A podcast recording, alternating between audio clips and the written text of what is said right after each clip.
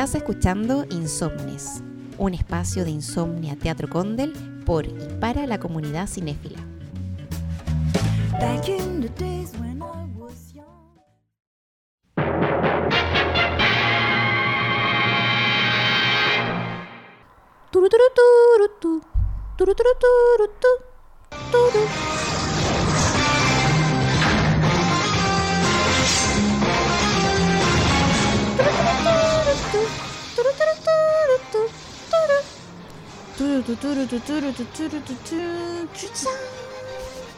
Hombres X. Hoy presentamos Insomnios. Hola, Vale.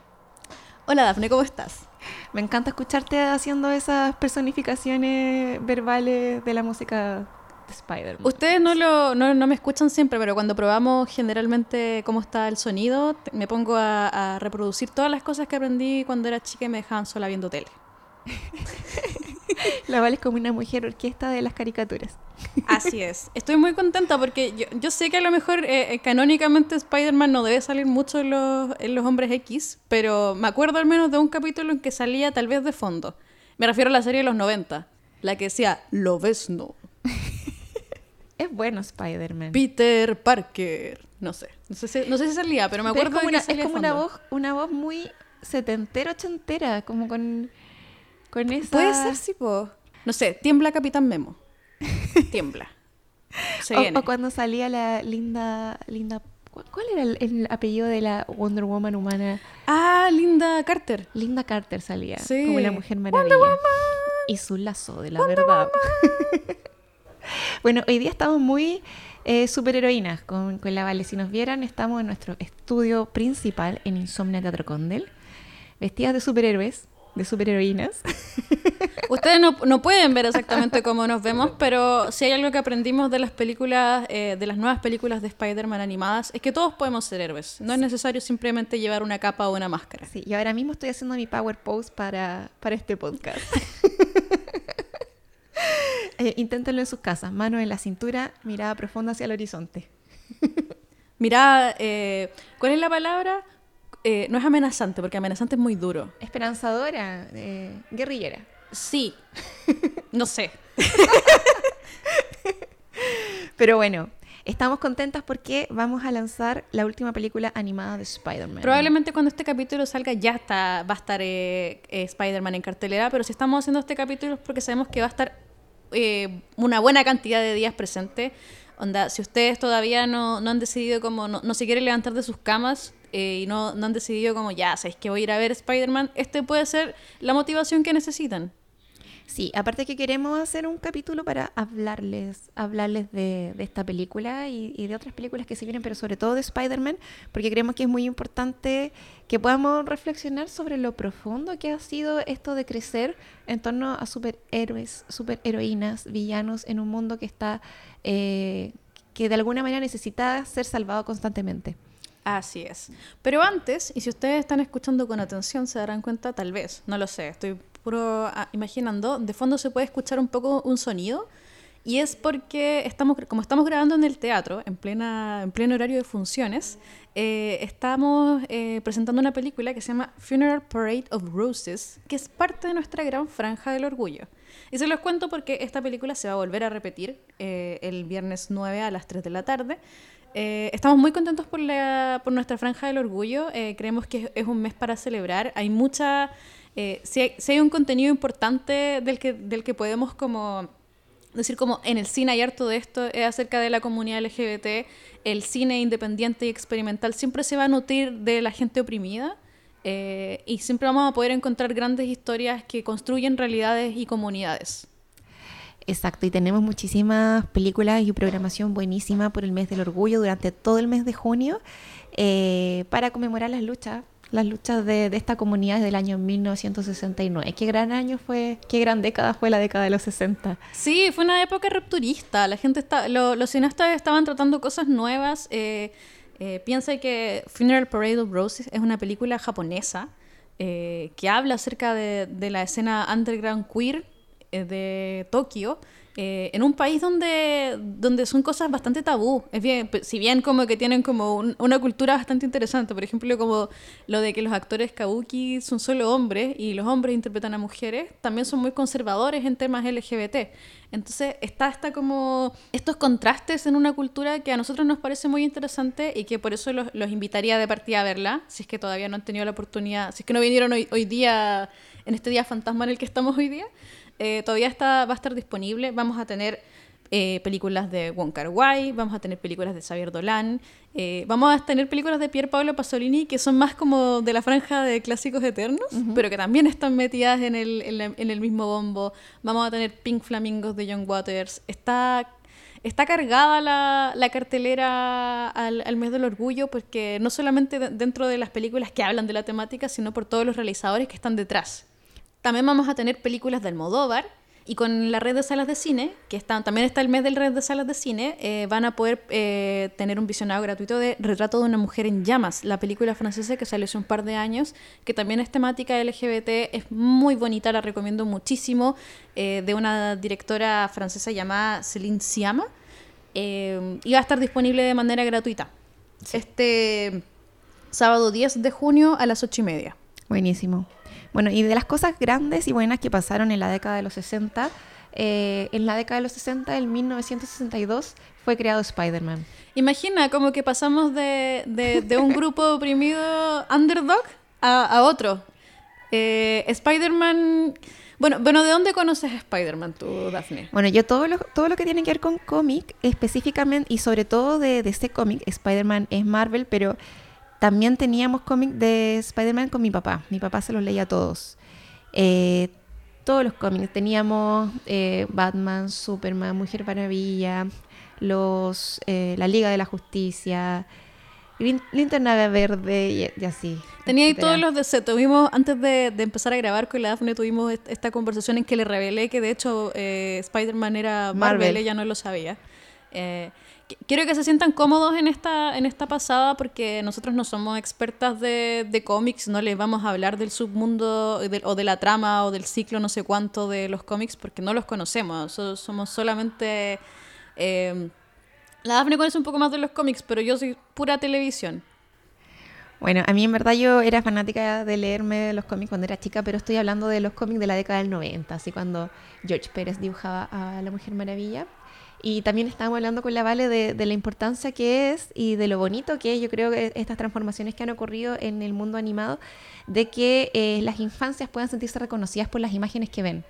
Porque yo le comentaba a la Vale que a mí mi, heroína favorita era la Mujer Maravilla porque tenía tres cosas que reun- reunía tres cosas que a mí me gustaban y me hacían sentirme identificada. Era, era griega, a mí me gustaba la mitología griega, era mujer y casi siempre los héroes eran hombres y tenía el pelo negro y todos los monitos animados que nosotros vimos en nuestra infancia, las protagonistas eran rubias. Y voy a irme muy hacia atrás, así Candy, la niña de las flores. eh, Angie, eh, y así podría seguir enumerando, y, y eran la mayoría eran rubias. Entonces, ver a una protagonista, yo creo que lo mismo me pasó con la Bella de la Bella y la Bestia. También, eh, ver que una protagonista, eh, su superpoder era que le gustaba leer los libros, y además tenía el pelo negro, independientemente de si era caucásica o latina o no, eh, te hacía sentirte más cercana a la protagonista que se veía en pantalla. Y, y eso a propósito de Spider-Man a través del Spider-Verse. Bueno, yo eh, no conozco tanto de los cómics porque eh, nunca estuve cercana a ellos, pero sí vi mucho, muchas las, las series que daban en la televisión, la Liga de Justicia Animada la veía, y te estaba contando que mi favorita era la de los, los hombres X. Eh, soy muy fanática de los X-Men, me gustaban mucho. eh, Creo, creo que me gustaban porque también eran underdogs, este concepto en que son como una especie de como héroes más como eh, no tan... Me, me gusta esta idea como, como de que no sean tan perfectos, tan, tan dioses como lo que dijo la Daphne recién, que no, no sean estos, estos héroes como... que sean estos, estas personas imperfectas que están en la calle eh, con uno salvando a la gente o no salvándola, como que, que tengan sus propias disputas acerca de lo que significa el poder, todo lo que es como la disputa Magneto-Charles Xavier, que es como Martin Luther King con... eh, Malcolm X es como es una representación de eso, de los derechos civiles metidos dentro de la es- me gustaba porque era más político. Yo entiendo que todos los cómics deben tener una una bola bien política, así que por favor si alguien es muy fanático de los cómics y tiene como alguna alguna queja que decirme, yo lo entiendo. Pero esto era lo que yo entendía de niña. Eh, también vi mucho la, la serie de Spider-Man animada, creo que es la más antigua, la del meme. Cuando está sentado y tiene como la foto atrás, eso me, me acuerdo de esa, de esa serie que la daban. Esto es toda- todas mis referencias son Fox Kids, a propósito. Un, un saludo al, al fallecido programa Fox Kids, al canal Fox Kids, eh, donde pude retroalimentarme muchísimo cuando era niña y ser esta gran adulta que soy ahora, Criada por la pantalla. criada por la pantalla. Spider-Man. Pero sí, O sea, una de las cosas que también llama la atención del universo de superhéroes es que eh, en sus inicios, o sea, décadas 60, 70, 80, siempre vemos como al héroe luchando contra cosas bien absurdas, como ladrones que se roban un banco. Y ahí era muy, muy, estaba muy en lógica Guerra Fría y cómo los superhéroes protegen el capitalismo, pero nunca el superhéroe trata de transformar el sistema desde la estructura, nunca se va en, un cambio más profundo que permita eliminar las desigualdades. Y eso yo creo que eso se, se va modificando con el tiempo, pero ni siquiera es porque se cambie una estructura de sistema político, como lo que hablamos con la Vale, sino que porque la amenaza comienza a exteriorizarse en amenazas de otros planetas. Claro. Igual, igual hay como una discusión política ahí cuando son amenazas de otros planetas, como que está todo este rollo de, De la que, que migración. ser- sí, del que al ser alienígenas son inmigrantes. eh, está siempre presente. A mí me, me siempre voy a ser fanática de las historias y de las ficciones. Y de cómo cada vez que contamos una estamos contando un poco de nosotros mismos. Sí, y bueno, se nos viene este estreno de, de Spider-Man, de Spider-Man a través del Spider-Verso, que es del director Joaquín Dos Santos, Ken Powers y Justin Thompson. Por lo general, las películas de animación tienen muchísimos directores. Yo creo que es, es bien complejo trabajar temas en animación y sobre todo temas como para público juvenil. Eh, Spider-Man está bien pensado para jóvenes, está más 7, pero tiene escenas igual más violentas, se podría pensar como para un público de 10 años. Sí, es eh, público general, pero con apoyo de papás. En caso de que los niños sean menores de, eh, yo diría que de tal vez de 12 años, eh, siempre hay que considerar e- eso a la hora de que los niños vayan al cine, que puedan venir acompañados con un adulto. Bueno, Spider-Man Into the Spider-Verse, que es la primera entrega de la película, tiene otros directores, de hecho, y son también son dos. Es básicamente porque las películas de Spider-Man que están saliendo ahora, y me refiero exclusivamente a las Spider-Man eh, del Spider-Verse, no a las películas de Marvel con Tom Holland, las que son como en persona, esas son otras. Estas películas animadas son básicamente hechas de, de, un, de un colectivo, por así decirlo. Hay como mucha gente trabajando en ellas, están los directores, pero acá los que llevan un poco la batuta son los productores, que son Christopher, eh, Philip Lord y Christopher Miller. Esos son los, los productores que están detrás de esta, de esta saga que se está construyendo. Eh, si ustedes no los conocen o no les suena tanto, ellos son los que están detrás de las películas eh, Lluvia de Hamburguesas. Una película que yo vi hace mucho tiempo y que me pareció muy divertida, muy linda, con mucho corazón, que les recomiendo mucho. Eh, después estuvieron a cargo de las Lego Movies, si mal no me parece, donde también hay una de Batman, las Batman Lego Movies. Estuvieron también detrás de The Mitchells versus las máquinas, una película que tuvimos durante el verano en la familia Insomnia. Una película muy bonita también, nominada al Oscar a Mejor Animación. Muy bonita que es re- relativa, o sea, relacionada hacia las familias también, acerca de cómo uno eh, se relaciona con sus papás, que es algo que se ve mucho en las películas animadas también, un poco como el, el tema del crecimiento, de cuando te empezás a separar de tus papás eh, con una animación maravillosa, porque yo creo que todo lo que, lo que une a estas películas desde, desde los comienzos de estos productores es eh, la vanguardia de animación, cómo ellos se mueven para crear unas animaciones eh, más increíbles que las anteriores. Eh, que fue algo que lograron a través de con eh, Spider-Man Into the Spider-Verse, que es la primera entrega de estas películas de, Spider-Man protagonizadas por Miles Morales. Miles Morales también es uno de los Spider-Man dentro de los cómics. No es tan nuevo, o sea, no, no es tan viejo. fue un superhéroe que empezó a salir, creo que en los cómics durante, después del 2008, inspirados básicamente por la elección presidencial de Obama teniendo en cuenta de que como ahora que estaba Obama presidente, que había un presidente afroamericano, también podía haber superhéroes afroamericanos. Y esa fue la, la movida que me pareció muy interesante que hicieran en Spider-Man, porque Spider-Man, Peter Parker, ese es el, el Spider-Man original, es un, es un chico del barrio, es un el amigable vecino Spider-Man, que es como se le dice, es el que está como protegiendo su barrio, que es Queens, eh, y él, él protege a su comunidad. Entonces creo que se habla mucho de comunidad cuando, cuando presentamos a este nuevo personaje que es Miles Morales, interseccionalizado con lo que es la, los problemas raciales. Miles Morales en la película de Into the Spider-Verse es una persona que está es un joven que está creciendo, es un adolescente que se enfrenta como a lo que a la, la autoridad de sus padres, a todo lo que es como enfrentarse también a la, a la autoridad policial. Su papá es, Pa- es- es Paco, dijimos Paco. Pero en los 60 eh, nace huérfano, o sea, es, es- Eh, Peter Parker sí, Peter Parker Claro. sí es huérfano y lo está a cargo de sus tíos, eh, el tío Ben y la tía... eh, ¿Cómo se llamaba la tía? No recuerdo, pero tiene mucho que ver también con la época, de, década de los 60, posguerra, y muchos de los personajes animados de esa época son huérfanos, protagonistas. Nosotros crecimos en una infancia de protagonistas infantiles que eran huérfanos. Y Peter Parker, el primer Spider-Man, es huérfano, pero Miles Morales Es- tiene a sus papás. Tiene a sus padres. Tiene una figura que es su, su tío, que marca algo muy importante en la película eh, acerca de cómo, cómo él quiere ser y qué es lo que quiere llegar a ser. Eh, en Into the Spider-Verse, Miles Morales no solamente descubre que tiene poderes y que puede ser un Spider-Man tal como lo fue Peter Parker, sino que también descubre que él no está solo, porque no hay ninguna batalla que se tenga que lidiar solo. Cada uno puede tener su propia, sus propias batallas personales, pero a la hora de, tener que enfrentar cosas siempre uno puede estar acompañado por personas con y sin poderes. Eso es muy importante. Sí, totalmente. Eh, el hecho de que, de que cada, por ejemplo, en las últimas películas de Spider-Man en, en- de carne y hueso, digamos, donde está Tom Holland, es muy ayudado por amigos y amigos que no tienen poderes. Sí. Algo que a mí no me gusta mucho de esas de Tom Holland es que tienen mucha tecnología. eh, porque ahí me metieron a Iron Man y a los Avengers. Sí. A mí eso no me agrada mucho, me, me molesta un poco como esta cuestión de co- como que le dieron tecnología a Spider-Man cuando la gracia es que es como un superhéroe medio Perkin, como que eh, es, un, es un cabro de colegio o de universidad torpe que está tratando de... Cuando en las películas de Sam Raimi lo muestran mucho, a mí me gustan mucho la- las protagonizadas por Tobey Maguire, eh, muestran mucho esto de este cabro que está como comprendiendo su cuerpo y eso es muy adolescente.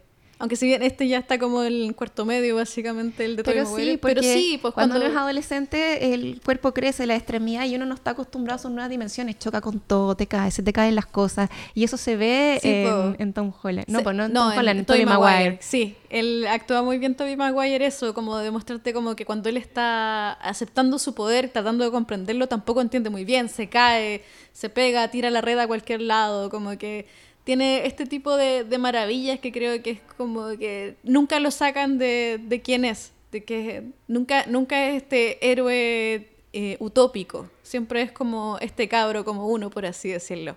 Y Miles Morales sigue un poco esa, esa línea, que creo que es lindo que siempre haya un mito del personaje, como que en el fondo, si bien ya Peter Parker no está o está de otra manera, eh, quien sigue también como que continúa este mito de- del superhéroe, de- del héroe que está, que está en el barrio, que está con, con su gente, que está, que está preocupado de los problemas de su propia comunidad.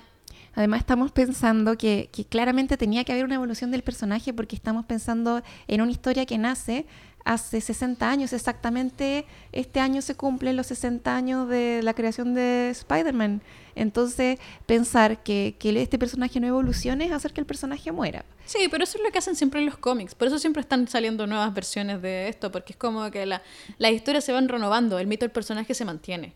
Claro, el mito fundacional, pero me refiero, por ejemplo, que, que ahora sea un, un chico que es afrodescendiente, mezcla latina, eh, todo eso eh, que es, es muy bueno también. Yo creo que es muy, muy sano que, que se vaya incorporando las diversidades culturales en la pantalla para que las más niños y niñas se puedan sentir reconocidos, puedan verse.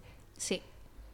Bueno, y desde este jueves 1 de, de junio, iba a decir de octubre, estoy como perdidísima, tenemos el estreno, tuvimos el estreno, porque ustedes ya están, lo están escuchando desde el futuro, eh, tuvimos el estreno de Spider-Man Across the Spider-Verse. Esta es una continuación de, de Into the Spider-Verse, es la, la segunda parte, eh, probablemente no es la última tampoco, eh, que sigue estas aventuras de Miles Morales dentro de este multiverso, que sigue conociendo este multiverso.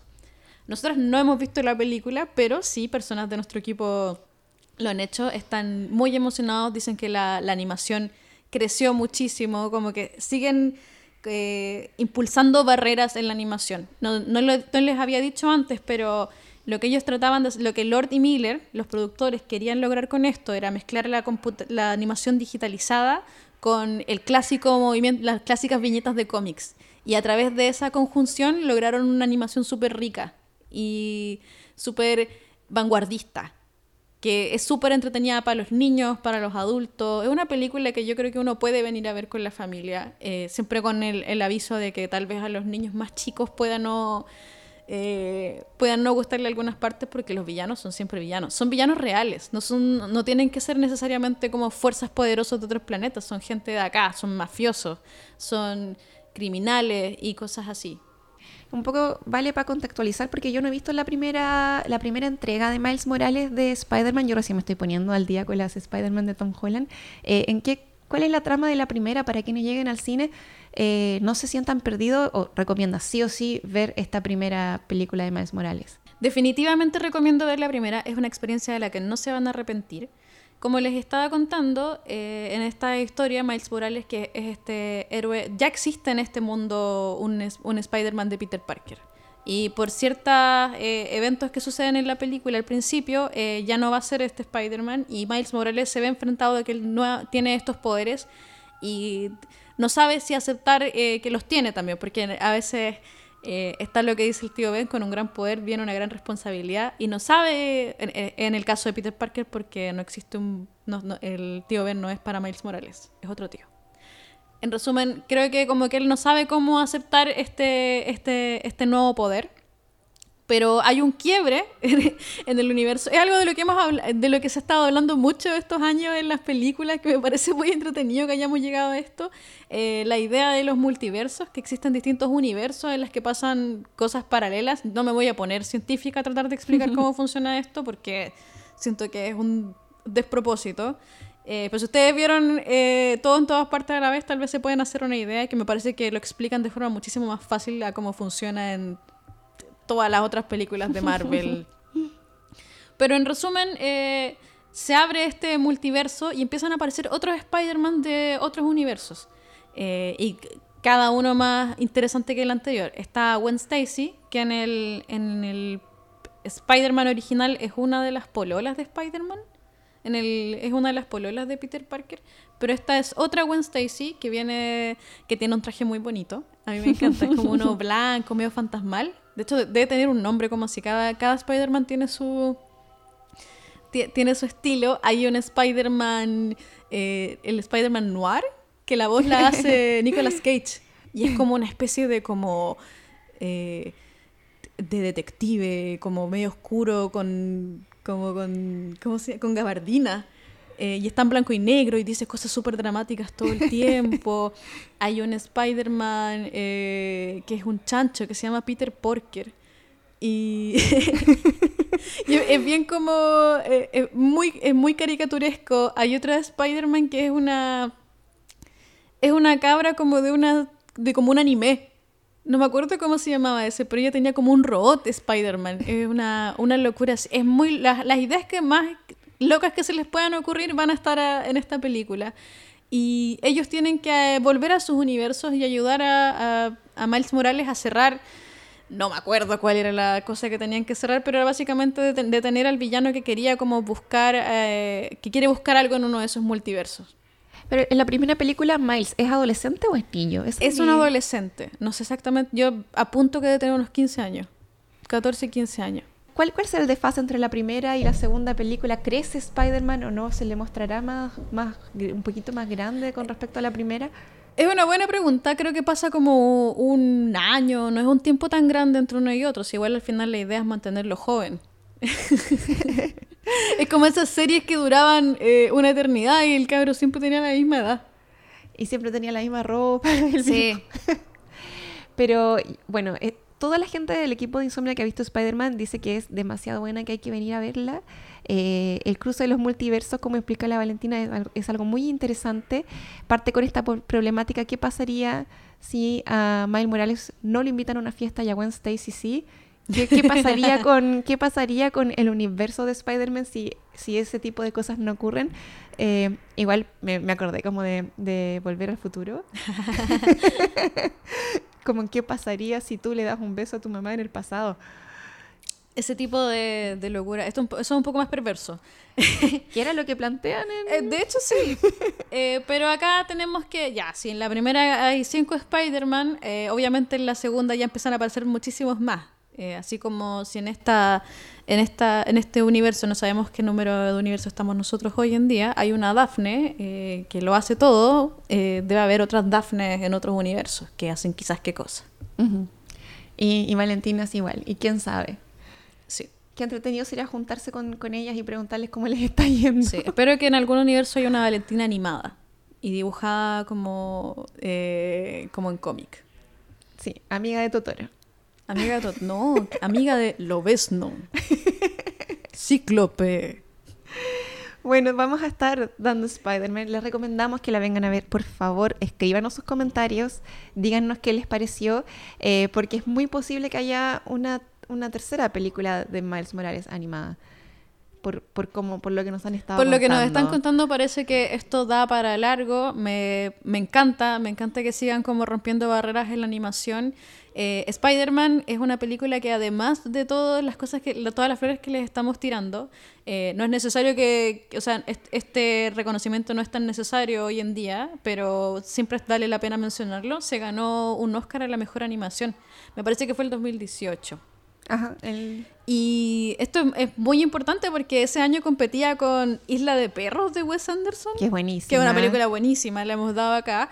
Eh, con la típica Pixar que debió haber salido ese año, siempre sale una de Disney Pixar que tú decís como, creo que estaba Moana. Que, Que también, también es una muy película muy, bonita y muy, muy bien hecha. Entonces decís como, imagínate lo buena que debe ser Spider-Man Into the Spider-Verse para que haya gente que efectivamente di- dijera como, no, esta es la mejor. Bueno, así que eh, les dejamos algunas preguntas para que nos vayan eh, escribiendo en el podcast y no sé si nos están escuchando por Spotify, por Anchor, por, por lo que sea que nos estén escuchando, eh, nos pueden escribir por sus redes sociales. ¿qué, ¿Cuál es su superhéroe favorito? ¿Cuál es, ¿Qué no serían ustedes si fuesen superhéroes? ¿O qué superhéroe se inventarían? Por ejemplo, no sé, super gluten. ¿Puedo, puedo comer toda la masa y no me enfermo. ¿Qué poder tendrías tú si ¿Cuál pudierais tener un poder? Ah, yo siempre he querido eh, la teletransportación. Oh, yo iba a ser el mismo. Se nota que estamos cansadas, Sí. no. Pero voy a decir algo, desde que soy mamá quería crear como nubes de espacio-tiempo temporales como para meter a mi hija, dejarla un ratito ahí, poder hacer muchas cosas, avanzar. Ese- en esa nube el tiempo está congelado, entonces no pasa para ella, pasa para mí, yo envejezco pero ella no. Después es medio raro porque ella va a ser más joven más tiempo. pero, No. pero era como pensando en, bueno, las mamás necesitan de verdad urgentes como una niñera ultra segura para poder lograrlo. Pero eso. Tal eso vez te podrías pensaba. multiplicar. Clonación. Clonación, pero pero en las películas que hemos visto de clonaciones generalmente terminan pésimo. Ah, claro. Sí. Eh, yo igual, como que siempre he pensado en lo de la tra- teletransportación. Encuentro que es el poder más práctico. Teletransportación siempre Eh, para mí es mi top un one. poder barato, como que un poder práctico, eh, te, te ahorra la plata de, de la, de la locomoción, Sí. Eh, o también eh, la contaminación que provoca eh, la locomoción, y a la vez como que puedes llegar rápido. Yo en general soy una persona puntual, pero igual si viajo harto a Santiago, Mm. entonces me gustaría poder teletransportarme porque a veces viajar dos horas varias veces a la semana no es agradable. Y el otro que siempre he pensado también tiene que ver con el viaje, pero el tema de los viajes al pasado. El futuro no. Me interesan los viajes al pasado, pero me da mucho miedo No, el tema de los multiversos. sí, sí. no. Entonces como que no me gustaría, pero por ejemplo hay gente a la que me gustaría hacerle preguntas. Como, no sé, pues pienso, qué ganas de hacerle algunas preguntas a Leonardo da Vinci. no sé. ¿Sabéis que lo que me pasa Ay. es que cuando me imagino ese tipo de cosas, como ojalá conocer a eh, tal persona de hace 300 años, siempre me imagino que si llegara a pasar, esa persona olería muy mal y yo no podría aguantarlo. Ah, nunca me, nunca me Lo que te había preguntado, no. Imagínate con, la, con cómo se bañaban y todos tenían como un- una prenda de vestuario. No sé, no creo que se hayan lavado los dientes tampoco. Qué difícil. Probablemente no, podría hablar con ellos, tendría, no, no podría estar ni a un metro cerca de ellos. De hecho, estoy pensando que no podría hablar con ellos porque no hablaría ni su idioma. Además, Arameo, poder en que uno puede hablar todos los idiomas. políglota. Sí, O, o llegar al momento, al momento en que ese... No, ya yo creo que ya me estoy yendo muy en la bola del multiverso y, y este podcast va a ser eterno si, si seguimos en Está bien. Pero sí, eso. Cuéntenos, escríbanos cuál es su superpoder y por favor revisen nuestra programación de este mes de junio. Tenemos ya lista la primera quincena. Aparte de que tenemos eh, muchas fechas de Spider-Man a través del Spider-Verso, tenemos la versión anterior, la ganadora del Oscar. Está programada un día para que no se la pierdan. Y estamos con todo lo de mes del orgullo que se viene con películas buenísimas. Así es. Eh, muchas gracias por acompañarnos, Dafne. Eh, los invito también a que revisen nuestras redes sociales. En Instagram somos arroba insomnia-teatro-condel. En Twitter somos arroba insomniacine. Y nos pueden buscar en nuestra página web eh, www.insomniacine.cl. Y recuerden que con un gran poder viene una gran responsabilidad. Y eso se aplica para todo en la vida.